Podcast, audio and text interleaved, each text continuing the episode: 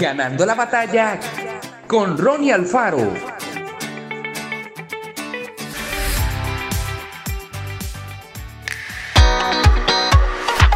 Ni palabras deshonestas, ni necesidades, ni truanerías que no convienen, sino antes bien acciones de gracias.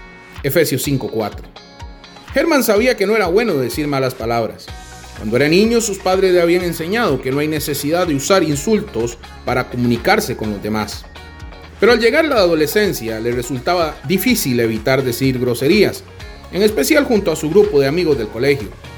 Un día mientras leía su Biblia, encontró el versículo del día de hoy. ¡Qué enseñanza! Y justo ese fin de semana había aprendido en la iglesia que cuando invitamos a Jesús a vivir en nuestro corazón, tenemos que permitirle que controle cada área de nuestra vida, también nuestra lengua y lo que decimos con nuestros labios. Fue entonces cuando Germán entendió que no se puede hablar con Dios y al mismo tiempo decir malas palabras comprendió que Jesús quiere que sus seguidores reflejemos su amor en todo lo que hacemos y decimos. Estaba decidido. Adiós a las malas palabras. Al principio no fue nada fácil.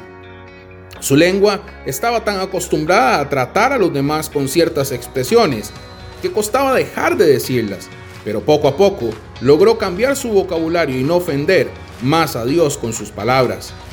¿Cómo logró Germán la victoria? le pidió a Dios que lo ayudara e hizo todo de su parte para reemplazar las malas palabras por palabras buenas. Cuando quería decir algo inapropiado, enseguida buscaba otra expresión y lograba vencer. Es imposible decir malas palabras y bendecir a Dios con nuestra manera de hablar. Empecemos a cambiar nuestra forma de hablar, de modo que refleje el amor de Dios antes de decir algo que pueda ofender a Dios y a los demás. Pensemos por unos segundos y digamos expresiones buenas. Con la ayuda de Dios será posible triunfar. Que Dios te bendiga grandemente. Esto fue Ganando la batalla con Ronnie Alfaro y recuerda, síguenos en Spotify y en nuestras redes sociales para ver más.